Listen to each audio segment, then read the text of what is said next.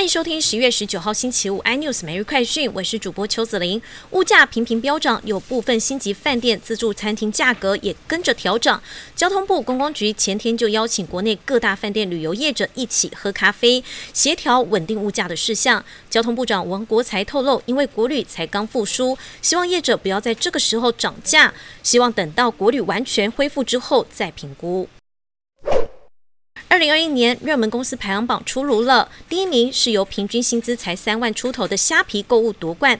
它胜出的关键在于虾皮是台湾电商龙头之一，比较不受到疫情影响。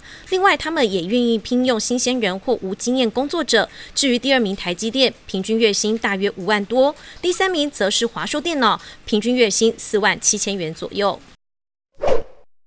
指挥中心开放混打预约，有十一万人选择混打莫德纳，五万多人选择混打 BNT。不过有鉴于施打日期只有周末，担心量能不足，因此指挥中心宣布延长接种时间，从十月二十号星期六到十一月二十四号星期三，共五天。苹果周三表示，将推出自助维修计划，向用户出售部分 iPhone 与 Mac 原厂零件与工具，让消费者能自己更换荧幕、电池、相机。预计在二零二二年初由美国先行，随后拓展到其他国家。美国最新一项调查显示，这项新政策并不会对 iPhone 的平均生命周期产生明显影响。